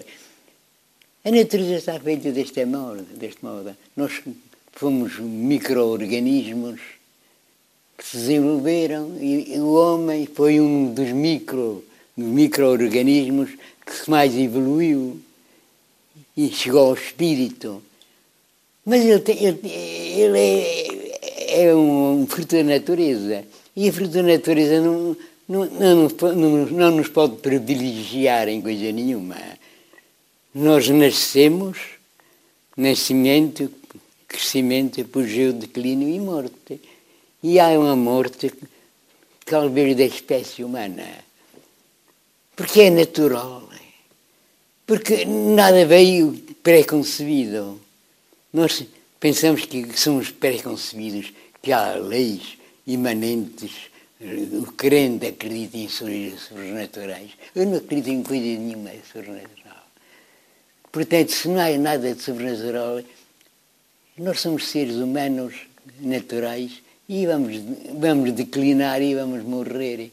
E e, e, e vamos, não, não, vamos só morrer individualmente, vamos morrer da altura, vai morrer todo, todo, todo o organismo vivo. Isso quer dizer que está a apreciar as homenagens que lhe têm sido feitas, mas a sua mente e o seu pensamento estão é, é mais, mais viradas para sim, questões não, eh, da existência. Para a existência. Há sempre uma angústia que é forte, que mostra que isto tudo não é, não é nada de, de, de não é nada como pensam os crentes. Nós somos tocados por, por, por, sobre, por formas sobrenaturais, por dar dons espirituais especiais eu sei que não, isso é natural. Portanto, a vida, a vida como arte é regida por leis, por leis. da natureza e da matemática. Da vida e da matemática, exatamente. A, obra de arte regida por leis da matemática. E, por assim, por leis da natureza, porque a matemática está na natureza. Está na natureza, está nas formas. Nós vemos-la. Vemos-la no círculo, no quadrado. Mas há um número infinito os gregos pensavam que, que, que, que a geometria era limitada àquilo que, que era racionalizável. Eles pensavam, eles já, eles já acreditavam que, que a obra de arte era regida por leis matemáticas. Mas essa, essa, essa, essa apreensão das leis era racionalizável, era, era, era o raciocínio que intervinha para criar a, a obra de arte. E eu digo, não, o artista é intuitivo, apanha as leis, mesmo quando nós, mesmo quando os outros não se apercebem disso. O Nadir Afonso pensa mais no passado ou no futuro? Pensa mais no, no passado, no passado agora. É, agora só penso no passado. Pensa em momentos da sua vida? Vejo, venho, venho, venho sempre agora à memória o meu passado, a infância, tudo isso. É forte, é muito forte. Os meus erros, todos, as minhas crenças, tudo isso, vejo que não tinham significado nenhum. Micro-organismos que evoluíram, pronto. Essa é a minha convicção, é essa. Continua a pintar, Nadir Afonso? Continuo, continuo, continuo porque é sempre um prazer ver, ver, ver a conjugação matemática. Há uma harmonia nas formas. Isso dá prazer. E eu, eu, eu retoco, retoco, retoco quase que fiz há 50 anos. Porque me dá prazer de, de, de, ver a harmonia. Mas tudo isso é. Eu sinto que por detrás de tudo isso sempre a mesma, a mesma é uma descrença de tudo. Há uma descrença. Mas não posso fazer, contra isso não posso fazer nada. Há uma descrença, mas ao mesmo tempo há uma vontade, uma vontade de, de perseguir uma perfeição. Ah, é. Porque me, me reconforta ver, ver, a perfeição das formas. Ainda, ainda hoje estou a pintar, ainda os vídeos. Mas é uma descrença ao mesmo tempo é uma, é uma vontade de, de, de, de, aperfeiçoar a obra de arte, a minha obra de arte, mas sinto que isso tudo é, é, é limitado pela outra crença forte, muito mais, forte, que é o nada de tudo isto, o nihilismo de tudo isto, e o vazio de tudo isto. Claro, isto não se pode dizer à minha mulher, mas digo ao Luís, porque me está-me a, a, perguntar, e tenho que ser sincero. Eu tenho que ser sincero. Há um vazio na vida. Há um vazio. Eu admiro muito os indivíduos que, que, que pensam como eu. E nos encontro muito. Mas no passado havia. Eu às vezes ponho a, a, a, a ler biografias e digo, este, este, este, cá está ele. Este, este, este, este era nihilista como eu. Mas quando pinta, quando pinta, sente esse vazio? Eu sinto. Mas então é um vazio que preenche. Eu preencho atra, através da, da amizade, através do, da contemplação das, da beleza. Mas tudo isso, eu venho sempre ao princípio, tudo isso é ao, ao niilismo ligado a tudo isso, a um vazio. E nós vamos tentando fugir a isso, vamos eh, diariamente, de todos os momentos, eu estou sempre a fugir a isso, a fugir ao vazio, mas ele está. Qual é, qual é a pergunta a que gostava de saber a resposta? Hum. A pergunta. Isso é uma pergunta engraçada. A pergunta. Não tenho a impressão, Luís, que já compreendi tudo. Fosse, fosse um egoísmo feroz e um egocentrismo pensar que já percebeste tudo. Mas não tinha, eu tinha um problema que era compreender as leis da arte. Mas hoje sinto que as compreendi. E quando vem o Einstein dizer a arte é um mistério, eu digo, para ti um mistério, porque não trabalhaste as formas. É o que acontece aos, aos estetas. Eles acreditam na magia, no sobrenatural, na, no mistério. Arte é um mistério, é o que diz o, o, o Einstein. E eu digo não. Não há, não há mistério nenhum. O que, é, o, que, o que aconteceu foi ele nunca ter percebido. Nunca percebeu, nunca percebeu as qualidades da verdade. Nunca compreendeu o mecanismo da criação. Nunca compreendeu, não. Nem ele, nem, nem muitos. Eu, eu digo uma coisa, Luís. Eu às vezes tenho a, tenho a pretensão de pensar, ao ler, sobretudo ao ler, quando uma pessoa lê as biografias e as, e as estéticas dos outros, eu vezes que sou a única pessoa no planeta que, que compreendeu isto. Né? Porque não vejo um outro, um outro, um outro artista a falar nestas coisas, a falar na, na, na matemática que existe. Não vejo. Falam em tudo, falam, enchem volumes tratados sobre arte. E eu, eu olhei, olhei, mas sobre, sobre, sobre, sobre a matemática sobre as leis da matemática, nem uma palavrinha nunca. Quer dizer, a essência, aquilo que é essencial, meu para que é a matemática, não falam. Por, por isto, porque é intuitiva. Eles não se apercebem que, que é uma qualidade intuitiva. Eu, eu, eu, eu percebo. Se me, se me, perguntarem assim, oh, então explica lá, explica lá a matemática, eu, eu sou incapaz. Mas sinto-a. Mas dizem assim, ah, é que aqui, aqui, olha, está, aqui está um quadrado que só, que só, só, só, só, tem três, três, três lados e três ângulos. Eu não compreendo ao nível da, do raciocínio, mas sinto. Isto é harmonia. E quando não tenho, sinto. E tento retocar. Portanto, é, é, o drama. O drama está aí. Por um lado, eu tento melhorar os meus quadros e por outro sinto que isso não me leva a, não leva a parte nenhuma. Mas nesse caminho, nesse drama, conseguiu muitas coisas, venceu muitos limites e sente que atingiu a compreensão, o que poucos podem dizer, como referiu. Nadir Afonso, celebramos-lo pelo seu trabalho e agradeço-lhe muito esta conversa. Muito obrigado, Luís, muito obrigado. Mas eu fui, tentei ser sincero. Não o conheço de outra forma. A memória de Nadir Afonso, uma conversa que tive com o pintor em 2010.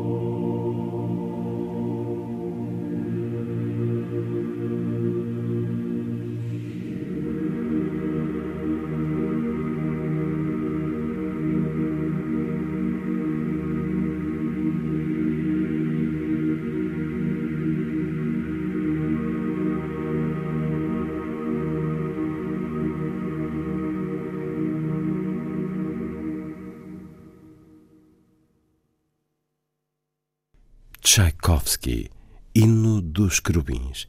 A liturgia de São João Crisóstomo, pelo Cor de Câmara do Ministério da Cultura da URSS, a direção de Valery Poliansky. Foi a força das coisas. Assim, obrigado por estar com a rádio. Bom dia, bom fim de semana.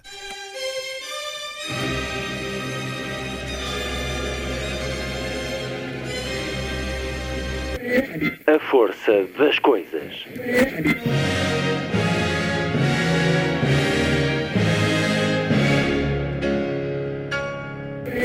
Welcome to the 109th last night of the proms.